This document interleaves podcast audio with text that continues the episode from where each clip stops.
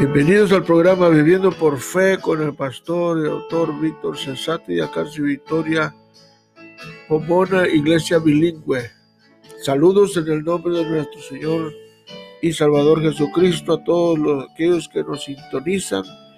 Que la bendición de Dios esté sobre su vida y su familia.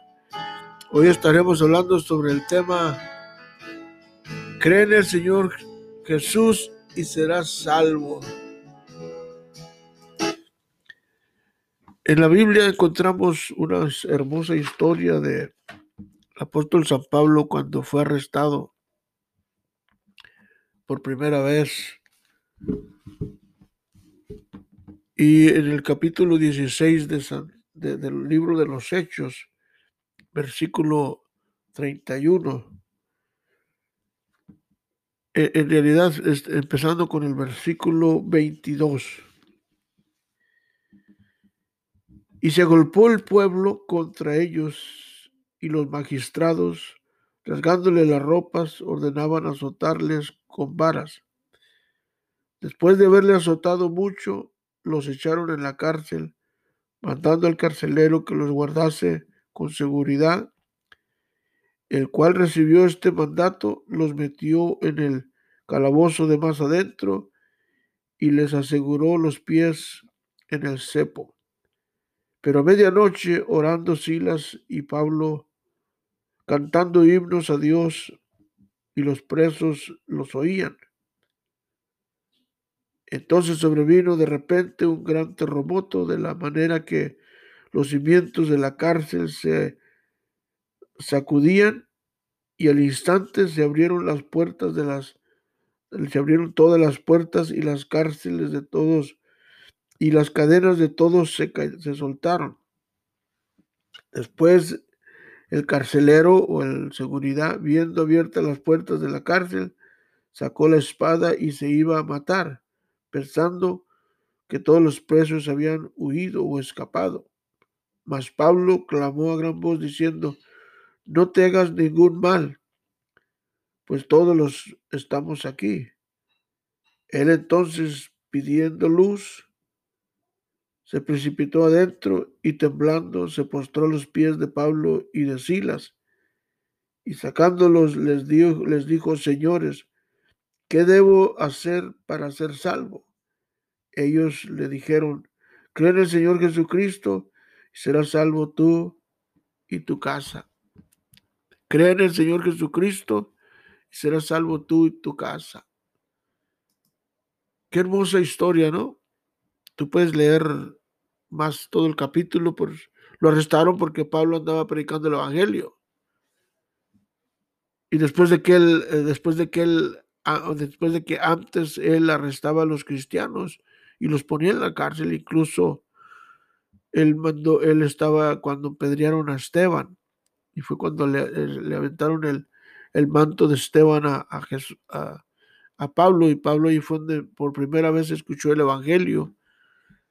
Y, ahora este, este, en el capítulo 9 de, de, Hechos encontramos la historia de cuando este Pablo se, se, encuentra con Cristo y, y, se, y, se arrepiente y le da su vida a Cristo y desde ese día comenzó a seguir al Señor y después se convierte en predicador y después escribe las tres epístolas de, de, de San Pablo que se llaman así. Hay una anécdota que escribe Duke K. McCall. Prisionero, se llama prisionero, pero confiando en Dios. En los primeros días de la Segunda Guerra Mundial, los japoneses tomaron prisionero al doctor Tenor Rankin. A lo mejor algunos de ustedes lo recuerdan, que era misionero autista en China entonces quedó, entonces quedó separado de todos sus seres amados, familiares y amigos, y fue despojado de todas las cosas que eran de su prioridad y propiedad personal. No tenía esperanza de que alguien lo protegiera, ni siquiera un gobierno amigo de su país, los Estados Unidos de la América del Norte. Todo lo que podía hacer era confiar en Dios en Cristo y en el Espíritu Santo. Lo único que tenía eran las promesas de tres divinas personas. Muchos meses después, un barco neutral sueco, el Christscholz, llevó al doctor Rankin a su patria. Más tarde dijo que cuando no tenía más en quién confiar, sino en Dios, en Cristo y en el Espíritu Santo, su actitud hacia los japoneses que lo habían captores cambió y desapareció el temor que antes había tenido. Qué tremenda historia, ¿no? Tanto la de Pablo como la de él. Y Dios es un Dios de milagros, Dios es un Dios que siempre se preocupa por tu bienestar y cuando Dios tiene un propósito en tu vida, Él abre las puertas de la cárcel, abre, eh, te levanta de una cama, te, te, guarda, te protege. Ahora, cuando llega el momento que ya Dios te está llamando al cielo, pues ya, ya, no importa lo que uno haga, de todas maneras nos vamos. aquí lo primero que miramos que el apóstol y Pablo fueron arrestados y, y estaban en la prisión por predicar el evangelio y, y, lo pusieron allá en el calabozo de más adentro. Ahora, yo no sé si tú has experimentado la prisión, ¿verdad? Ahora, estamos hablando aquí del, del principio del primer siglo, de, la era en que vivimos, del, del, del 2000. Estamos hablando por allá como en el año 70 después de Cristo. Y ahora, hace tres años, tres, cuatro años, yo fui a, Roma y, y allí llegué a la prisión donde estuvo Pablo. Eh, ahí estaba, lo único que había allí eran, eran estatuas de, de, de, Pablo de así decapitado, tremendo, ¿no? Porque lo decapitaron y, y, y, me llamó mucho la atención, ¿me entiendes? Como eh, ahora es un museo esta prisión. Pero allí estaba Pablo, ¿me entiendes? Arrestado en la cárcel. Y, yo recuerdo una vez cuando yo estaba en la cárcel, recuerdo que en las noches lo único que hacía era me cobijaba, me echaba la sábana sobre la cabeza y empezaba a llorar en silencio. Y ahora, la diferencia entre Pablo y yo es que Pablo era un predicador y yo era un delincuente. o sea, yo estaba allí porque, ¿me entiendes? Y me, encontraron con droga, me encontraron robando un carro, me encontraron, ¿me entiendes? Y me refundieron a la cárcel y luego corrí de, la, de los policías. Entonces, y Pablo estaba por predicar el evangelio. Ahora, la gran, la gran diferencia, no el gran contraste, ¿no? Pero ahora hay mucha gente, en Alcance Victoria tenemos el ministerio de, las prisiones, donde yo fui capellán de la prisión como unos tres años, estuvimos predicando el, evangelio allí en las prisiones, aconsejando prisioneros, a, ministrándole, a, ¿me entiendes?, a los, a los presos. Eh, eso lo hacíamos, lo, lo hacía todos los días, o sea, por varios tiempos.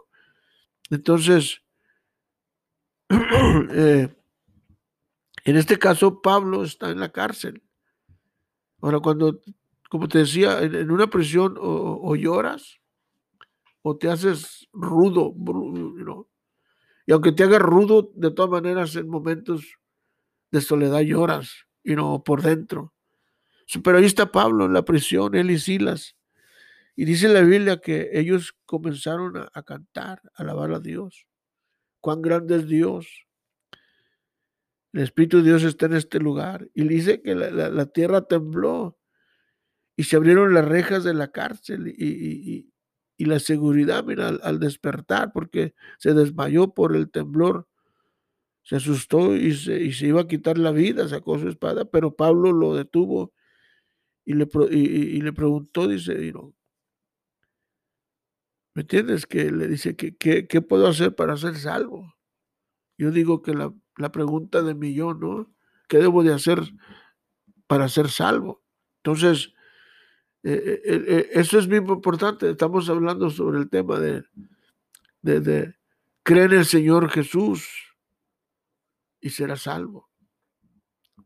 Cree en el Señor Jesucristo y será salvo. Cree en Jesucristo y será salvo.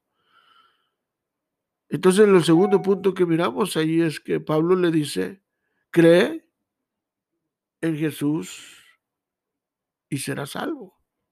Amén. Cree en Jesús. O sea, ten fe en Jesús. Ahora, siempre me llama mucho esta pregunta. Siempre me llama mucho. Porque siempre viene la palabra cree en el Señor Jesucristo. Creen en Jesús. Primero es Pablo y Silas y lo contestaron, creen en el Señor Jesucristo. O sea que usted debe de entender que el, único Señor en aquellos tiempos era César, eran los Césares. Ahí, cuando fuimos a Roma, fuimos al gran museo de los Césares. Y, en tiempos de Cristo, el único Señor era César, los Césares. Y los César, y, y, si, y si alguno era proclamado Señor, era puesto a muerte. Pero el carcelero tenía una duda y dice, ¿qué debo de hacer para ser salvo? Lo único que tú tienes que hacer es creer en Jesucristo. En, ocasiones como el carcelero, lo único que usted tiene que hacer es creer en Jesucristo y aceptarlo en su, corazón como su Salvador. Romanos, Romanos, aún en Romanos Pablo dice 10, 9, dice, el que, el que creyera en su corazón y confesara con su boca será salvo. Fíjate que creyeres en tu corazón que Jesucristo es Hijo de Dios. Sí, el, asunto es que aun cuando Pedro predica su primer mensaje, dice la Biblia que se acercaron unos jóvenes y estaban llenos de convicción y, dice, ¿qué hacemos? ¿Me entiendes? Entonces Jesús, le, Pedro les dice, creen en el Señor Jesucristo y, bautízate, dice, para perdón de tus pecados y serás salvo y recibirás la promesa del Espíritu Santo. Ahora, ¿por qué la pregunta de que creen en Jesucristo? Bueno, porque los judíos, los, la gente que los rodeaba alrededor, todos no creían que Jesús era hijo de Dios. Todos creían y sabían que Jesucristo era hijo de José y María, pero no hijo de Dios. Entonces, dice, ok, tú quieres ser salvo, dice, tienes que dejar de creer en, César como Señor o, de creer en ciertas personas como Señor o ciertas imágenes. Y ahora el único que, tú tienes que creer es por tu fe, tu confianza en Jesús que es Señor, que es Hijo de Dios y que es Señor, Señor de señores, que es el Señor más grande de los señores. Es el, el Hijo de Dios y Jesucristo es Dios. entonces se le dice, dice, Usted debe de entender que el único Señor es Cristo y que hay que, hay que creer en él. Entonces, otra vez, si confiesas con tu boca que Jesús es el Señor y, y, y, y, crees en tu corazón que Dios le levantó los muertos, serás salvo. Y lo dice porque con el corazón se cree para justicia, pero con la boca se hace confesión para salvación. Entonces, entonces lo primero que dice, tú tienes que creer en Dios, tienes que creer que Jesucristo es hijo de Dios que Jesucristo no solamente es hijo de María, hijo de José, sino que Jesucristo es hijo de Dios y que Jesucristo es Dios. Era una de las grandes polémicas que existían en el primer siglo. Se levantaron muchas falsas doctrinas, muchos debates y una de esas era que no creían en la deidad, que Jesucristo era Dios. Entonces, es por eso, bueno, un Pablo entra y dice, que Jesucristo es hijo de Dios, ¿me entiendes? Entonces, para que sea ser salvo. Ok, pues es, eso es, el, apóstol lo lleva a ese punto. Entonces, el segundo dice, Pablo dice, cree y será salvo. O sea, dice, cree en Jesucristo, que es Hijo de Dios y que Él es Señor. No sé, y ahora, y si tú crees, crees, será salvo. Entonces usted debe de entender que la gente tenía su fe en la diosa Diana, fíjate, de Éfeso, y en los Césares, y no confiaban en Dios menos en Jesús. Entonces el carcelero tenía que creer para ser salvo, creer en Jesucristo, de ser salvo de sus pecados y de la muerte, que reconociera que estaba viviendo en los últimos días y que Cristo estaba por regresar a, la, a la tierra en cualquier momento, como hoy estamos viviendo en los últimos días. Cristo puede regresar en cualquier momento. Tú tienes que, usted tiene que vivir eh, con esa anticipación, especialmente en estos momentos difíciles, momentos peligrosos en que vivimos con esta pandemia, en donde no sabemos a qué horas puede llegar, ¿verdad? Y, que, Dios reprenda, ¿verdad? Esa pandemia, ¿me entiendes? Que, pero tanta, tantas amistades, tantos seres queridos que mucha gente ha perdido y, y, colaboradores en Cristo, pastores, eh, predicadores que se han ido con el Señor por esta, por esta pandemia. Entonces, eh, eh, tenemos que estar listos porque el Señor viene pronto. Cristo viene personalmente por ti o viene por todo el mundo. Entonces tenemos que estar listos de todas maneras. O, nos vamos. Que qué hermoso cuando Dios personalmente viene contigo, por cuando, como vino cuando, cuando vino por Enoch, dice que y uno por Enoch, y dice que se lo dice caminó, Enoch caminó con Dios y desapareció porque Dios se lo llevó. Entonces, cuando Dios te lleva personalmente, ¿no?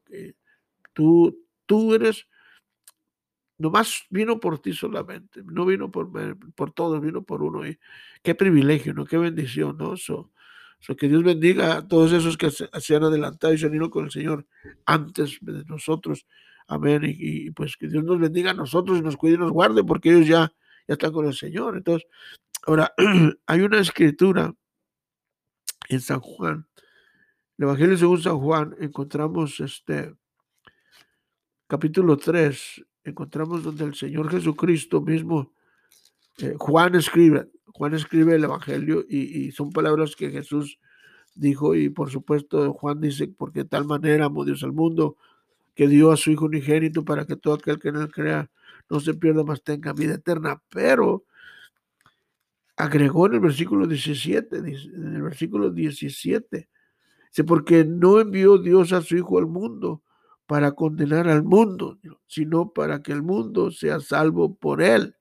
Y luego el 18 dice, el que en él cree, mira, no es condenado, pero el que no cree ya ha sido condenado porque no ha creído en el nombre del unigénito Hijo de Dios. O sea que, o sea que hay que creer en Jesucristo. Ahora, el mismo, el mismo Juan capítulo 1, versículo 12, dice, y a todos los que le recibieron, o sea, los que creyeron en Jesucristo, a los que creen, dice, en su nombre, que es Hijo de Dios, les dio potestad o les dio el derecho de ser hechos hijos de Dios.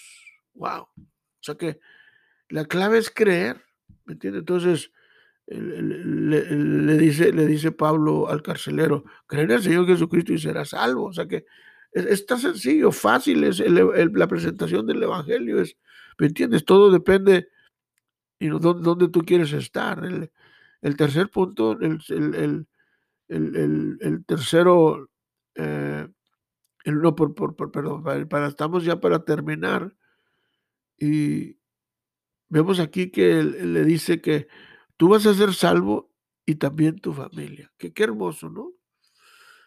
Qué hermoso, qué, hermoso. Cree y será salvo. O sea que, y, digo, y tu familia también va a ser salvo, y, tus amigos y tus seres queridos. Eh, cuando, cuando, cuando, cuando tocan el punto de nuestra familia, a ver, muchos comenzamos a reaccionar y a, y a decirnos, con, mi familia no te metas, porque ya verás lo que te pasa. O sea, y somos cristianos, ¿no? Yo recuerdo una situación cuando uno de los maestros de la escuela, este, pues humilló a mi hijo y, y, le dijo cosas que no, lo hizo bullying, un maestro lo hizo bullying a mi hijo y, y, yo fui a la escuela a hablar con el principal y, y pues yo le dije en realidad, ¿me entiendes? Y no, no, no lo maldije, pero le dije, ¿sabes qué? Pues, o sea que, que supuestamente mi hijo estaba, este, este, ahí como poder decir a, que no entendía ciertas cosas. Le digo, bueno, pues aquí el, maestro eres tú. Le dije, no es el niño. El niño vino a aprender, pero, el, pero tú no le estás enseñando nada. Lo único que estás haciendo, estás haciéndole bullying, lo estás humillando, lo estás maltratando. Y, y tú debes de ser el maestro, no el niño. Entonces, ¿quién, quién debe aprender de quién? ¿verdad? Uh, pues se molestó, ¿verdad? Y, entonces eh, llamaron al principal y, le dije a mi hijo, no, vámonos, aquí tú, tú no tienes que estar aquí, o sea que este, esta escuela no es para ti. Y el principal me dice, usted no puede llevarse a su hijo. Y dice, pues Bajo, y dije, sobre mi cuerpo muerto me lo llevo. Le digo, háblele a la policía y le digo lo que está pasando aquí. y lo verá a ver a quién se llevan, le dije. Y yo me llevé a mi hijo. Ahora, yo les falté el, poco el respeto porque se metieron conmigo. No los maldije, no los maltraté, pero sí me molesté y me llevé a mi hijo. Y después vine y, por supuesto, yo, yo, yo no, soy, soy, soy, soy poco así agresivo, pero no soy, ¿me entiendes? orgulloso que al siguiente día vine con el principal y dije, miren, discúlpenme la manera que, me comporté ayer, y, pero cuando se meten con mi familia yo no, no respondo. A veces yo tengo que defenderlos y, y, eso todo, y siempre que uno de mis hijos tenía un problema, siempre estaba allí para defenderlo. Entonces, pero, pero, eso es natural porque son nuestros hijos y eso es, ahora, entonces, e, eso es, eso es importante que nosotros debemos de siempre estar para nuestros hijos, ¿me entiendes? Y, y cuando tú estás con tus hijos allí, ellos miran que ellos, ellos van a tener tu apoyo, tu, tu, tu ¿me entiendes? Tu, tu, ayuda y que tú les vas a, a, pelear por ellos, vas a luchar por ellos, que los vas a defender. Y, ellos van a, alcanzar grandes cosas porque ellos saben que, que tú estás con ellos y más cuando más los necesitan, cuando, necesitan, cuando están pequeños. Entonces ya cuando crecen, pues ya ellos también es un ejemplo que ellos defienden a sus hijos. Bueno, So, que, finalmente eh, eh, el carcelero creyó en Jesús y se salvó junto con la familia. A ver si, si podemos leer. Después dice, los llevó a su casa y les curó las heridas a Pablo y a Silas y, ellos continuaron predicando el Evangelio. Dios hace, mira, Dios hace, Dios hace todo con propósito divino. No era una casualidad el, el carcelero eh, que, que, hayan metido a Pablo a la cárcel y a Silas. Es que Dios quería salvar al carcelero y su familia. Y, me y te aseguro, y estoy seguro que muchos presos también se convirtieron al Señor. Pero no habla, no habla de ellos porque el, el, enfoque era sobre el carcelero, sobre el seguridad, sobre el policía. Y, y, Dios, mira, Dios, Dios, Dios por X razón, usted tal vez está pasando por una situación en la vida y no entiende, piense que es lo que Dios quiere hacer, eh, que es lo que Dios quiere enseñarle, que es lo que Dios quiere mejorar en su vida y en su familia, que eh, Dios es bueno y, siempre es bueno y Él quiere lo mejor para usted, lo mejor está por venir. Dios nunca, ¿me entiendes? Eh, va a tratarle a usted y a mí mal.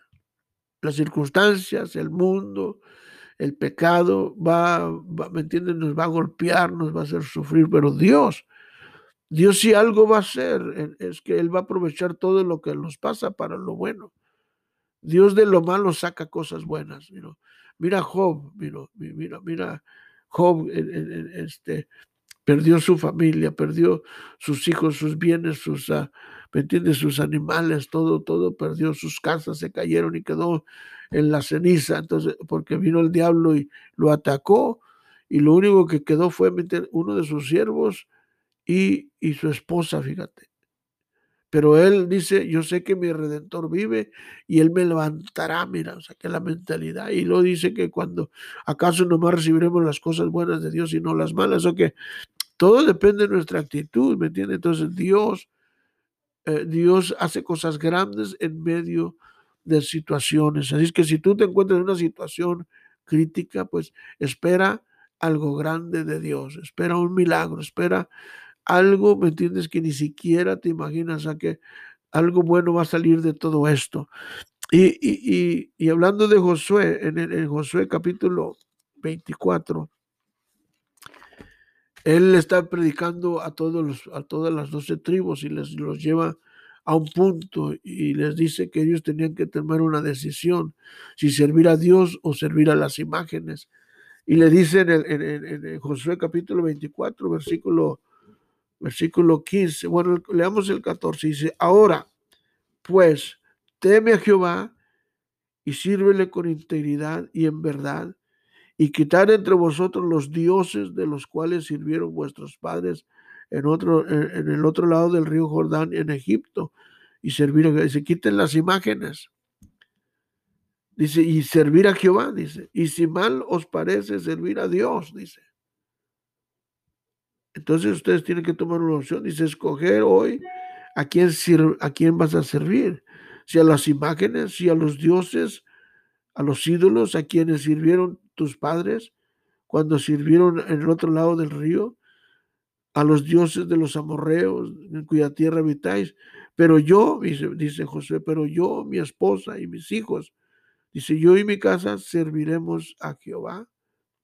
Entonces el pueblo respondió y dijo, nunca tal acontezca que dejemos a Jehová para servir otros dioses, porque Jehová nuestro Dios es, dice, quien nos sacó, dice, a nosotros y a nuestros padres de la tierra de Egipto, de, de la casa de servidumbre, el cual ha hecho estas grandes señales y nos ha guardado, dice, por todo el camino donde hemos andado y en todos los pueblos entre los cuales hemos pasado.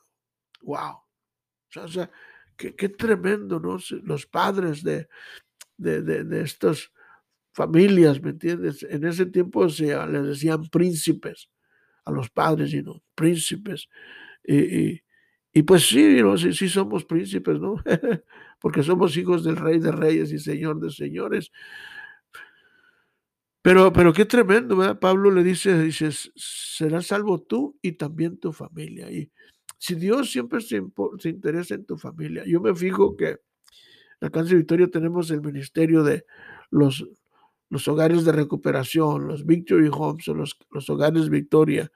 Ah, y vienen hombres y mujeres, ¿me entiendes? Ah, con ataduras del vicio, el alcoholismo, la drogadicción, ¿me entiendes? Adictos a la, a la, cocaína, adictos al heroína, adictos a la piedra.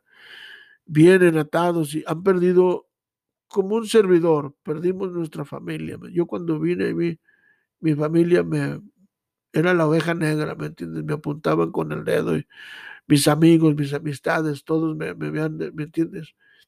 Eh, me habían ya, diciendo, sabes que tú nunca vas a cambiar. Y, y así vienen muchos. Y, y, Dios me cambió y Dios me tocó y me unió con mi familia. Yo, gracias a Dios por mi familia y Dios todavía me dio mi propia familia. O sea que y, entonces tengo tres familias, fíjate, tengo la familia de Dios, tengo mi familia personal y yo también tengo mi familia, mis padres, mis hermanos, mis hermanas. Entonces, Dios nos une, Dios nos une.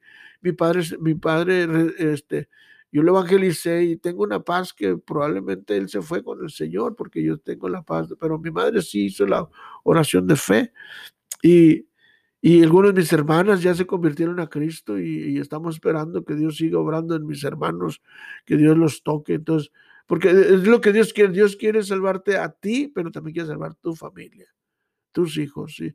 Y allí donde tú estás, yo quiero hacer una oración, quiero eh, eh, pedir por ti, pero que Dios bendiga tu vida, que Dios bendiga tu familia.